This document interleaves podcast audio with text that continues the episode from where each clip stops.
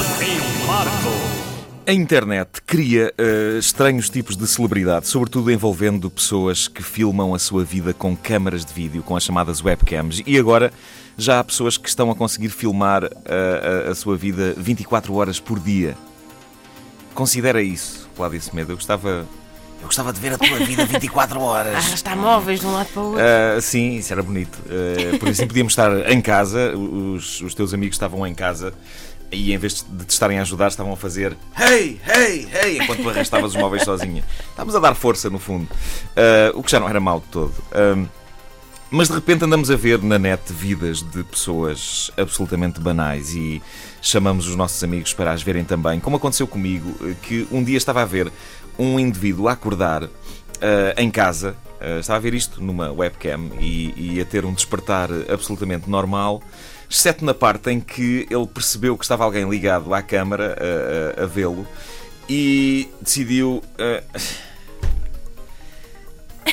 decidiu abanar o pênis em frente à lente, ok? Da, da câmara. E infelizmente foi mesmo nessa altura que as pessoas que eu chamei para ver aquilo se aproximaram do computador. Eram, eram umas colegas minhas de uma Seu outra tarado. rádio numa outra rádio onde eu trabalhei, isto passou-se numa outra rádio, no, no, preciso momento em que elas se aproximaram do computador, só me viram frente a frente com um indivíduo uh, uh, abanando alarvemente a sua masculinidade. E eu fiquei ali a dizer: Epá, eu não sabia, eu não sabia que ele ia fazer isto, a sério. Onde é que se desliga?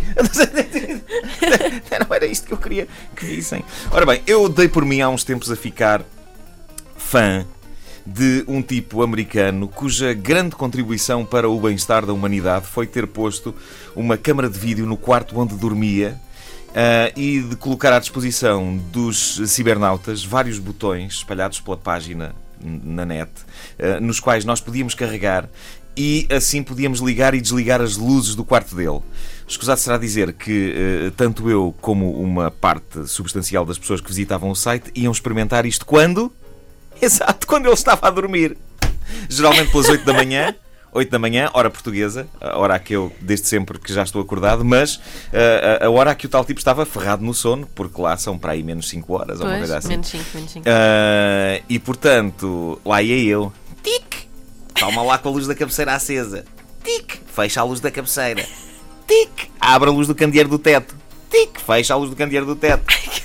Tic, tic. Agora abre as duas luzes. Tic, tic. Fecha as duas luzes. Isso é tortura. Isso é tortura. Era giro fazer isto, era giro, era muito giro fazer isto. E não só fazer isto, como constatar que mais pessoas dos quatro cantos do mundo estavam a fazer isto, estragando alegremente o sono deste indivíduo.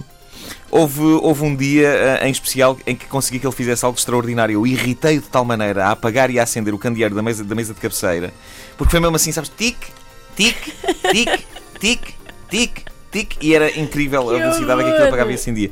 Ahm, que ele, em desespero, acabou por pôr a almofada em cima da cabeça. Ah, mas era impossível ter pena dele porque ele é que se submeteu àquilo.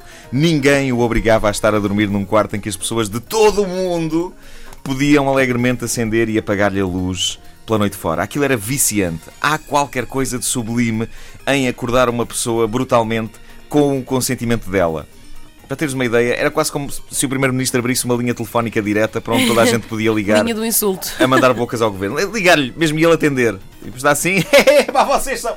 Ah, é, é irresistível. E este tipo de coisa tão simples, um gajo que põe à disposição das pessoas de todo o mundo o seu quarto de dormir e os seus candeeiros para que eh, eh, possamos andar a noite toda apagá-los e acendê-los, isto, isto é o, o suficiente na internet para que uma pessoa tenha alguma celebridade. Eu sei que dei por mim, a dada altura, a enviar-lhe um e-mail, a dar-lhe os parabéns e a dizer que era um grande admirador do trabalho dele.